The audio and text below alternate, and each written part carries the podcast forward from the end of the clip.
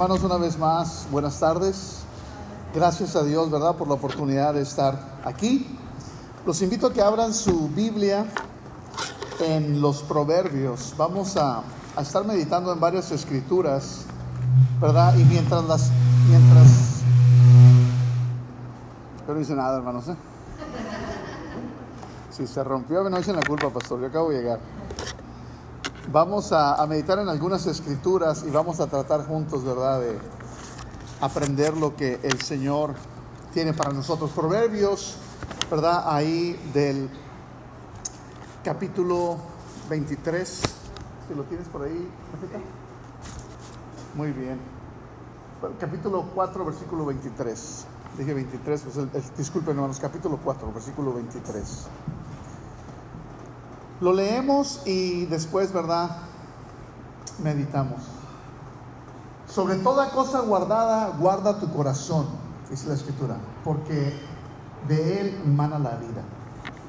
Sobre toda cosa guardada, guarda tu corazón, porque de él mana la vida. Vamos a orar una vez más. Padre, oramos para que nuestro corazón, Señor, nuestra mente reciba tu palabra, que es viva y eficaz, y oramos, Señor, que tu palabra haga aquello para lo que tú le envías en esta noche, Señor. Para edificar, para redarguir, para motivarnos, Señor, para instruirnos en justicia. Oramos esto por la fe en el nombre de Jesús. Amén. Me preguntaba, ¿verdad?, una hermana que estuvo en la mañana si íbamos a hablar de lo mismo. Y le dije, no, porque ya hablamos de, de eso, vamos a hablar de lo mismo, pero de otra manera. Porque viene otra audiencia en la tarde, ¿verdad? Hermanos, quiero felicitarlos por estar aquí. Yo sé que muchos de ustedes trabajan y tienen ocupaciones, ¿verdad? Y es bueno hacer tiempo para estar en la casa de Dios. Una de las cosas que hablábamos en la mañana acerca de esta escritura, hablando de guardar nuestra mente, ¿verdad? Del corazón, del corazón emana la vida, de nuestra mente, de nuestros pensamientos salen también, ¿verdad? La vida, el ánimo y queríamos enfatizarnos un poco, en la mañana hablábamos de esto, acerca de las cuestiones negativas, las cosas negativas que tienen, ¿verdad? O con las que nos rodeamos y le titulamos a este mensaje, una buena plática conmigo mismo. Si usted tuviera una plática con usted mismo, ¿qué tan buena sería la plática? ¿La terminaría rápida? ¿Se aburriría? ¿Sería de bendición? ¿Sería nada agradable a lo mejor? ¿Cómo siente usted, verdad, que es su personalidad? Este, cuentan una historia de un viejito, ¿verdad? Un hombre ya mayor caminando por eh, a un lado del camino, andando a un lado del camino. Y una persona iba llegando a la ciudad, a una ciudad muy pequeña, y se paró junto al hombre adulto y le preguntó, Oiga, este, mi estimado amigo anciano, dígame, voy a mudarme a esta ciudad, ¿verdad? Este, ya estoy por llegar, pero no quiero llegar sin saber cómo es la gente ahí. Quisiera ver si usted me puede informar. Claro que sí, yo le informo. Pero tengo una pregunta, le dijo el hombre anciano. ¿De dónde usted viene? ¿Cómo eran las gentes en aquel lugar, en aquel pueblo de donde usted viene? De donde yo vengo, no, hombre, eran las gentes amargadas, negativas, problemáticas, pleitistas. Era una cosa horrible. Era una gente buscadora de conflicto. Y el hombre lo escucha con mucha atención y le dice, exactamente igual son la gente aquí en esta ciudad. Ah, muy bien. Y se va. Al día siguiente, el viejo andando por el camino, otra persona llega en su auto y le dice, oiga, disculpe anciano, le quiero preguntar algo, voy, estoy por moverme a esta ciudad, pero no quiero llegar sin saber cómo es la gente en ese pueblo, en esa ciudad. ¿Me podría usted informar? Le dice el anciano, claro que sí. Este, ¿de dónde viene usted? ¿Cómo es las personas de donde usted viene, de su pueblo? Le pregunta el viejo, ¿verdad? Y le dice, le dice este hombre, de donde yo vengo, las personas son bien amables, son lindísimas, siempre buscan cómo ayudar a otros y cómo bendecir. Son amigables con los visitantes, es un placer vivir, pero me tuve que mover a esta ciudad, pero quiero saber cómo son. Y le dijo el viejo, el anciano, son igualitos que de la ciudad donde usted viene. Creo que está entendiendo, ¿verdad, usted de qué se trata esto? El problema muchas veces no es, no es la gente a tu alrededor. El problema muchas veces es usted. Entonces yo le pregunto, si usted tuviera una conversación, ¿verdad? Con usted mismo, le recuerdo, hay conversaciones que son desagradables, pero hay conversaciones que son muy edificantes. Dice la escritura, ¿verdad? Que de la abundancia del corazón habla la boca. De manera que muchas veces nosotros no podemos hablar o decir cosas que no tenemos en nuestro corazón. Si se han dado cuenta, ¿verdad? Las cosas negativas, las cosas que son pesimistas, no sé si se fijan ustedes que esas son muy fáciles de enganchar en una conversación. Piensen nada más, ¿eh? no me tienen que decir que sí o que no. Cuando usted habla del mal clima, hay gente que rápido se engancha en una conversación. Mal clima para usted, pero para el que espera la lluvia, ese es un día bueno. ¿Verdad? Parece que siempre que usted habla de que el dinero no alcanza, dos o tres personas prontas están a decir lo mismo. Las cosas negativas son siempre, ¿verdad? Muy fáciles de escuchar, muy fáciles de entretener. Si usted prende las noticias, ¿escucha buenas noticias? Malas noticias, ¿verdad? Si usted escucha las redes sociales, las que tienen más vistas son malas noticias. Nunca va a ver usted, ¿verdad?, que una persona se paró en su auto y le dio la mano a una señora anciana para ayudarle a cruzar la calle ahí por Coppel o por Electra, donde hay tanto tráfico, ¿verdad? No. Pero el día que alguien atropella o golpea a un motociclista, rápido corre la mala noticia. De manera que yo le invito a que en esta noche piense usted en esto. Alguien dijo esta frase y se la adjudican, ¿verdad?, a varias personas, pero dijo, cuida tus pensamientos, porque tus pensamientos se convierten en palabras. Cuida tus palabras, porque tus palabras se convierten en acciones. Cuida tus acciones, porque tus acciones se convierten en tus hábitos.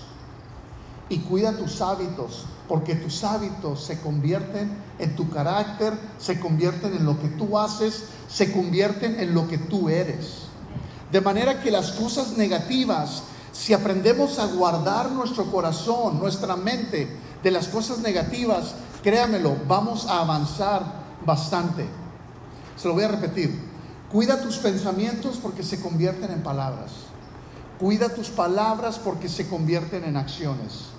Cuida tus acciones porque se convierten en tus hábitos. Y tus hábitos se convierten en tu carácter. Muy bien. Estamos, ¿verdad?, pensando nosotros que lo negativo es parte de algo que no nos debe de corresponder a nosotros como los que somos hijos de Dios. El mundo que nos rodea, ¿verdad? Va muy rápido hablando de cosas que están sucediendo y parece que siempre, siempre viaja más rápido lo negativo. Pero déjeme decirle que lo que usted piensa tiene mucha influencia en su vida. Estaba leyendo un material, ¿verdad?, de un pastor doctor Paul Davis Tripp. Es un doctor en Estados Unidos y es pastor. Y habla, ¿verdad?, acerca de la psicología, habla acerca del pensamiento. Y dice que usted y yo tenemos una gran capacidad de influir en lo que nosotros hacemos y en lo que nosotros somos. Piense, hermano, le decía, si esto es una buena plática conmigo mismo y usted pasa mucho tiempo pensando, pensando qué, eh, voy a poner un ejemplo. ¿eh? Alguien no le contesta un mensaje y usted ya está pensando, mm, de seguro se enojó conmigo. Y si tiene alguien a su alrededor, le dice, ¿sabes qué, mi amor? Mi, mi prima o mi tía o mi mamá no me contesta el mensaje. Yo creo que ya se enojó. Y si el esposo le ayuda, dice, ¿pero por qué? No, es que ya se había enojado conmigo hace un año. Y, y ni al caso, ¿verdad? Si su hijo no llega del trabajo, ya está pensando, no, a ver si no le pasó un accidente. Y, no me llama, y es muy raro, y siempre me llama, pero ahora no me ha llamado. Y así has pensado 364 días antes que no ha pasado ni un accidente tampoco, pero sin embargo te estás desgastando en la mente con algo negativo. Fíjense lo que dice la escritura, ¿verdad? En Romanos capítulo 8, versículo del 5 al 9. Romanos capítulo 8 del 5 al 9 dice, porque los que son de la carne piensan en las cosas de la carne, pero los que son del espíritu en las cosas del espíritu. Vemos el siguiente versículo. Porque el ocuparse de la carne es muerte, pero el ocuparse del espíritu es vida y paz. Por cuanto los designios de la carne son enemistad contra Dios, porque no se sujetan a la ley de Dios, ni tampoco pueden. A los que viven según la carne no pueden agradar a Dios. Mas vosotros no vivís según la carne, según el Espíritu, si es que el Espíritu de Dios mora en vosotros. El siguiente es a mí, ahí. Y alguno, si alguno tiene el Espíritu de Cristo, perdón, si alguno no tiene el Espíritu de Cristo, no es de Él.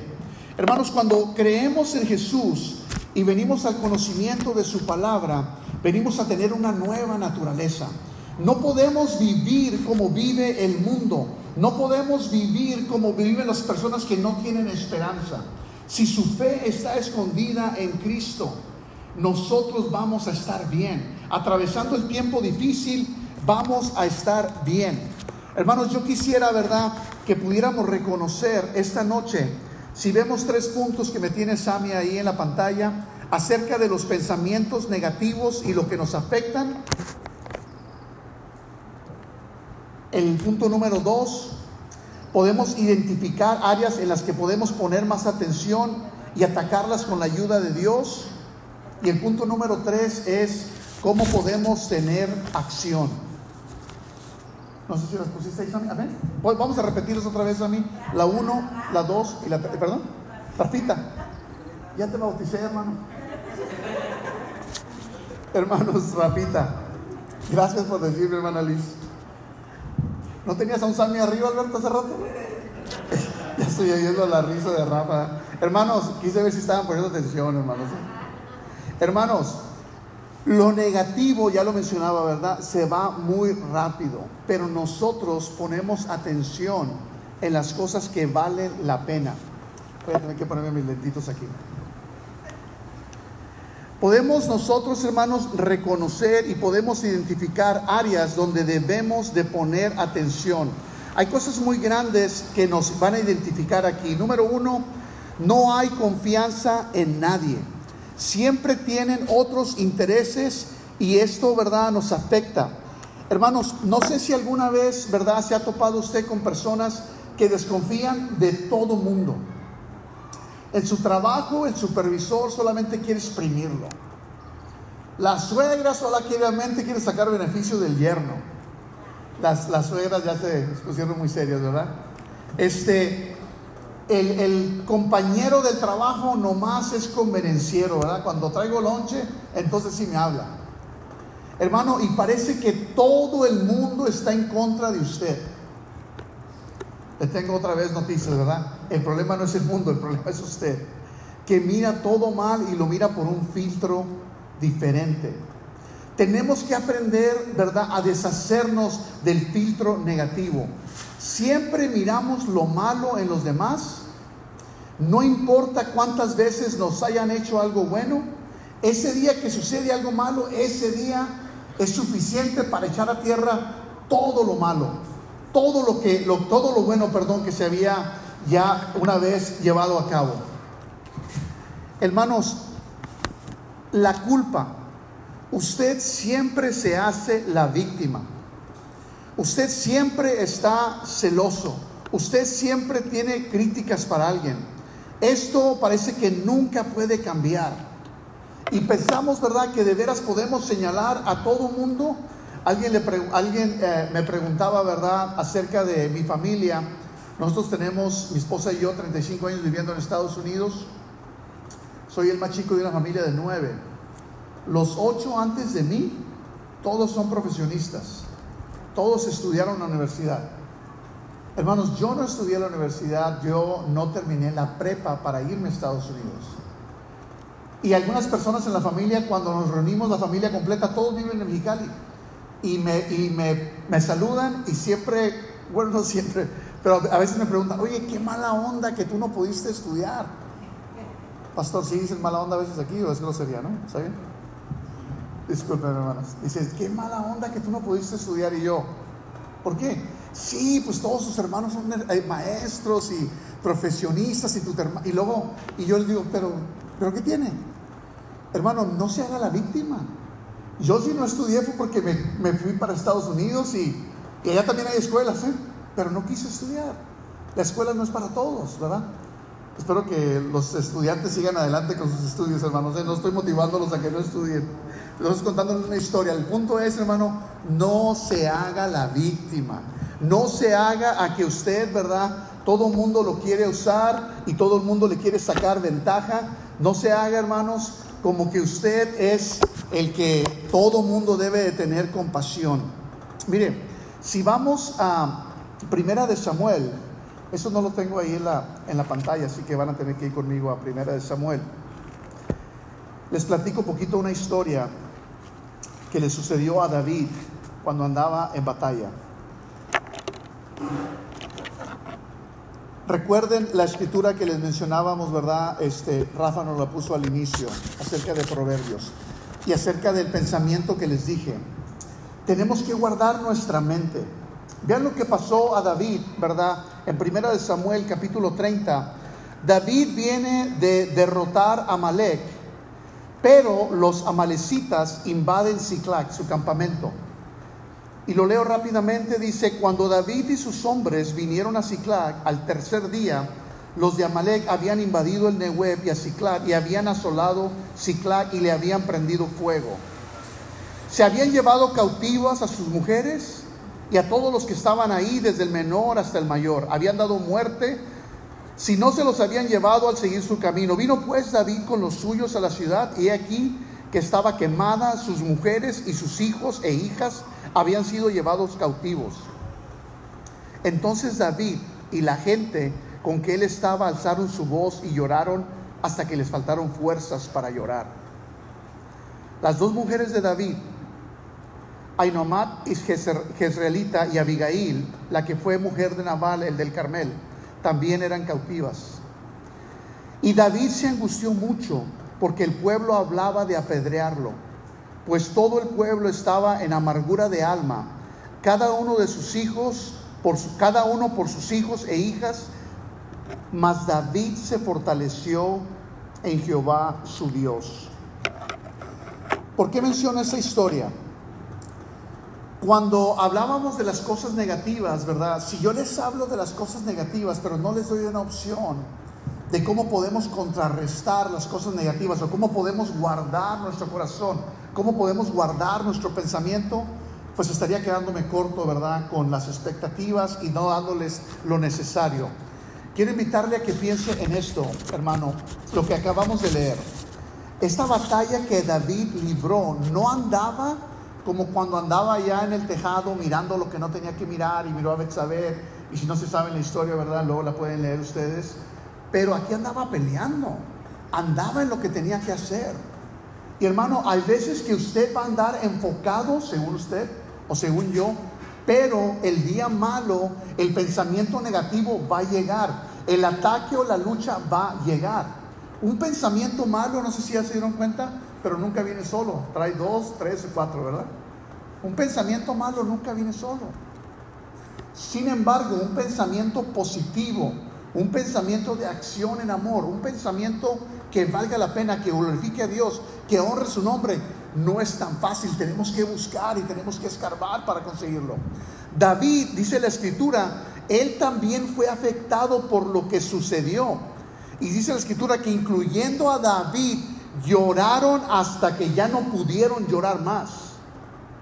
¿Se acuerdan del salmo, verdad? Fueron mis lágrimas, mi pan de día y de noche. Hermanos, posiblemente eran situaciones como estas las que estaba viviendo David. Y por si fuera poco, no nos da toda la cronología de los eventos, cómo sucedió esto, pero David llorando y cada quien llorando en su rincón y sobre las cenizas de sus hogares, no sé. Pero David también estaba sufriendo como todos los demás. Y tuvieron la brillante idea de apedrearlo, ¿verdad? Tú dices, ¿y, esto por qué?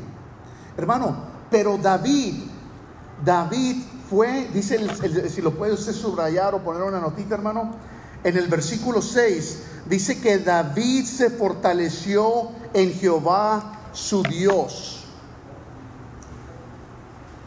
Alguien dijo, dime lo que te hace reír y platícame lo que te hace llorar. Y eso me revela mucho de lo que eres tú, de tu carácter. Platícame lo que te hace reír y cuéntame lo que te hace llorar. Y eso revela mucho de tu carácter, de quién eres tú. Hermano, ¿a quién huyes o a dónde te refugias cuando tienes necesidad? Romanos 12.2, creo que Rafa lo tiene en la pantalla. Y si no, ¿verdad? Si lo tiene, muy bien. Hermano, no podemos conformarnos a este siglo, a la manera en la que el mundo resuelve las cosas, ¿verdad? No podemos conformarnos. Los que han sufrido un dolor en su corazón por causa de una desilusión, de un buen amigo o de una relación pasada, ¿qué dice el mundo? ¿Un clavo? No, pastor, aquí son bien santos, no se sabe ese dicho. Un clavo, dicen, saca otro clavo, ¿verdad? No sé si sea un dicho de los carpinteros o quién lo inventó. Pero nosotros no nos podemos conformar a este mundo. Porque sabes qué? Cuando pasas un tiempo difícil, cuando pasas una adversidad, hermano, Dios tiene en control. De manera que nosotros ya no vivimos conforme al mundo. Ahora tenemos la opción, tenemos la oportunidad, tenemos la decisión, si usted quiere, de poder ser transformados por medio de la renovación de qué, hermano? de vuestro entendimiento, de nuestra mente, de nuestros pensamientos, de nuestro corazón, para que podamos comprobar cuál es la buena voluntad de Dios, agradable y perfecta. ¿A quién le gustaría tener una relación perfecta? Tener unos hijos perfectos, ¿verdad? Les tengo malas noticias, yo tengo tres y no son perfectos. Pero gracias a Dios, esos tres me han ayudado mucho a crecer. Hermanos, eh, estoy diciendo esto porque ustedes ya me entienden los que son padres. Podemos encontrar una relación perfecta en Dios, sí, pero no libre de problemas. Lo que sí es cierto es que conforme al plan de Dios vamos a poder entender la buena voluntad que Él tiene. El profeta Jeremías, el Señor le habla y le dice, yo tengo planes para ti, planes de bien planes de que te vaya, que te vaya prosperidad y la prosperidad el mundo la traduce como dinero, ¿verdad? Decía, decía nuestro hermano Luis, la paz que el mundo da se termina cuando se acaba el dinero.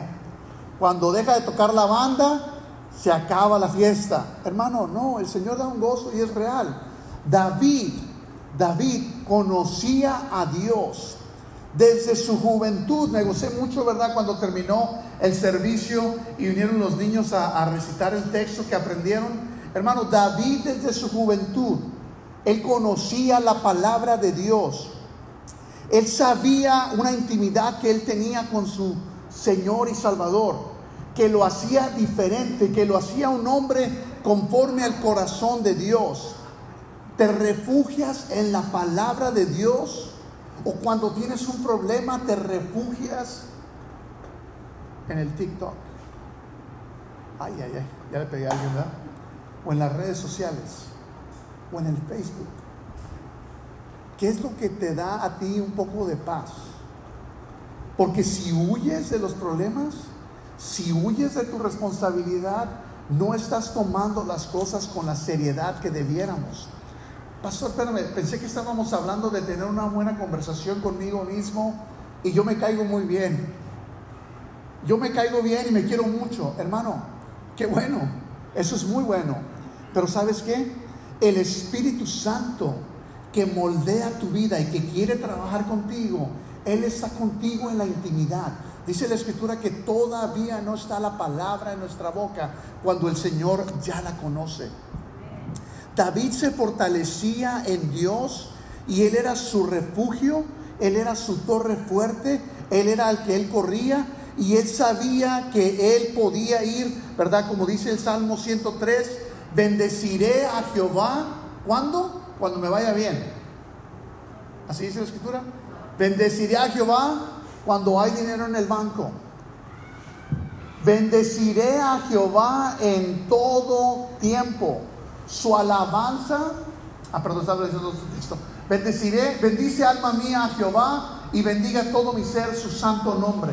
Bendice alma mía a Jehová, y vamos a ir hasta el siguiente, y no olvides ninguno de sus beneficios hasta ahí. El otro no te lo pasé, Rafa, disculpa. Hermanos, David sabía cómo ir a dar gracias a Dios. Si usted sigue leyendo este salmo, no sé si lo tengas ahí, Rafa, el número 8, el versículo 8, vea lo que dice el versículo 8. Misericordioso y clemente es Jehová, lento para la ira y grande en misericordia. Ahí lo puedes dejar, Rafa. Misericordioso y clemente es Jehová, lento para la ira y grande en misericordia. Hermano, David si usted lee el Salmo 145, se va a encontrar este mismo, versículo. Misericordioso y clemente es Jehová, lento para la ira y grande en misericordia. Si usted lee el Salmo 86, 15, se va a encontrar este versículo que dice, misericordioso es Jehová, lento para la ira y grande en misericordia. Si usted lee Éxodo 34, 6, Éxodo se da cuenta que esta no fue una inspiración de David, fue una inspiración de Dios. Dios es el que habló estas palabras directamente a Moisés. David, y ese es el punto hermano, David conocía la palabra de Dios. Cuando usted lee la escritura, la palabra viene y cobra vida en usted. Cuando usted escucha la palabra de Dios, ¿verdad? En la mañana ponía un ejemplo acerca de de las vacas, ¿verdad? Y digo esto con todo respeto, hermano, nada más para hacer una ilustración. Las vacas toman el alimento, toman el pasto y lo mastican, ¿verdad? ¿Alguien sabe cuántos estómagos tienen las vacas? ¿Cuántos? Siete. Siete. Hermanos, no es clase de zootecnia, de veterinaria, pero una, una vaca, hermano, toma el alimento y lo está ¿Qué lo está masticando? No, ¿verdad? Lo está rumiando.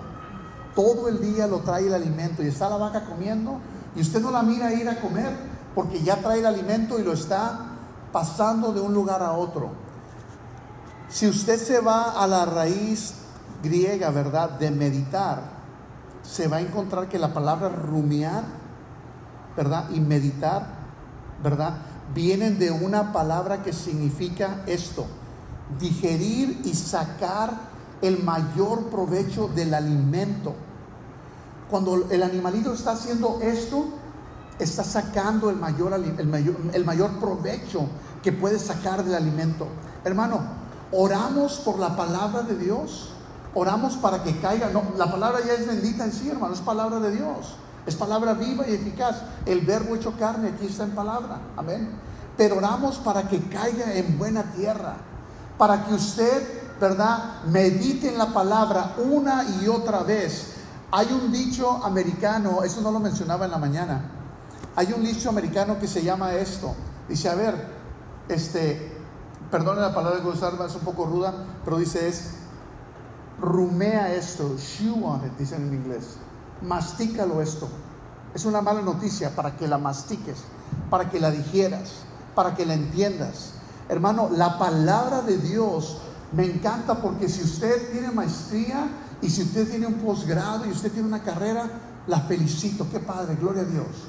Pero si usted nomás aprendió a leer y escribir, y si no sabe leer y escribir, pero escucha la Biblia, ¿verdad? En, en audio, hermano, la palabra porque está viva, la palabra porque es eficaz, la palabra porque es una promesa que Dios tiene, no va a regresar vacía va a hacer aquello para lo que Dios la envía. Lo negativo no tiene parte ni suerte en nosotros. Romanos 15, 13 dice, y el Dios de esperanza os llene de todo gozo y paz. Romanos 15, 13, si la pueden poner, la ponemos, pero si no, usted busquen en su Biblia. Romanos 15, 13 dice, y el Dios de esperanza os llene de todo gozo y paz en el creer para que abundéis con esperanza por el poder del Espíritu Santo. Hermanos, Dios tiene el poder de lo que quiere hacer en tu vida y de lo que quiere hacer en la mía. Imagínense que le hago esta propuesta y esto, ¿verdad?, viene para mí, primeramente, porque la palabra viene por el que la habla, que podamos hacer un ayuno, ¿listos? Un ayuno, pastor, de cosas negativas. Que dejes de hablar de cosas negativas. Que no llegues a tu casa quejándote y decir, ay, ay, ay, sudé en el servicio. ¿A quién le interesa si estuviste en la presencia de Dios? Me mojé de aquí que caminé a mi casa. No digo que estamos contando mentiras. Si usted llega empapado a su casa, hermano, es la verdad, ¿verdad? Pero imagínense que no lo tornamos en cosa negativa. Le invito a que haga, a que haga ese reto. A poder deshacerse de las cosas negativas. Amén. Trátelo, trátelo. Le, garantizo, ¿eh? está bien difícil. Porque lo negativo entretiene y lo negativo, ¿verdad? Da mucho de qué hablar y, hermano, no para uno. Filipenses, eh, si lo tienes por ahí, Rafa, lo teníamos ya en las escrituras. Filipenses 4, 8, vamos a leer un par de versículos aquí. Dice, por lo demás, hermanos, todo lo que es verdadero, todo lo honesto, todo lo justo, todo lo puro, todo lo que es amable, todo lo que es de buen nombre, si hay virtud alguna, si algo digno de alabanza, en esto pensar. Muy bien, con esto vamos a concluir, hermanos. Si usted va a tener una plática consigo mismo, lo invito a que piense en estas dos escrituras. Si usted va a pasar un tiempo siendo ministrado por el Espíritu Santo, lo invito, ¿verdad? En este ayuno, si usted logra entrar, ¿verdad? Si usted logra entrar y si Dios está hablando a su corazón y usted es una persona que muy fácilmente entretiene pensamientos negativos, que pensemos en esto, hermano. Muchas veces nos podemos quejar de ciertas cosas con tanta facilidad, pero no tenemos soluciones ni estamos dispuestos a aportar algo para hacer la diferencia. ¿Lo repito? Muchas veces nos quejamos de circunstancias y cosas, pero no tenemos ni siquiera una buena opción o ninguna buena idea para solucionar algo. ¿Verdad? Si usted y yo nos ponemos serios a lo que queremos hacer, no va a poder engañar a sus hijos, hermano. No va a poder engañar a su esposa. Pero déjeme decirle, hay esperanza en Dios. Dios tiene toda la capacidad, usted no ni yo, de renovar nuestra mente, de cambiar nuestro comportamiento. Hermanos, muchos dejamos vida de pecado, dejamos eh, pecados terribles y adicciones, alcoholismo, drogadicción y muchas cosas. Y yo sé que algunos de aquí no eran tan terribles como la gente del norte somos, ¿verdad? Pero hermanos, Dios transforma vidas. ¿Por qué cree que Dios no pueda transformar nuestro entendimiento? ¿Por qué cree que Dios no le puede quitar lo amargado y que ponga gozo en su corazón? ¿Por qué crees que Dios no te puede quitar los malos pensamientos? Hermano, traigamos esos pensamientos cautivos delante de Dios, pongámoslos a sus pies y trabajemos y peleemos con las armas espirituales. Pensemos en lo justo, en lo puro, en lo amable, en lo que es de buen nombre, en lo que vale la pena mencionarlo, en lo que es vale la pena de dar reconocimiento o alabanza. En esto, en el nombre de Jesús, los invito a pensar. Puestos de pie, vamos a orar.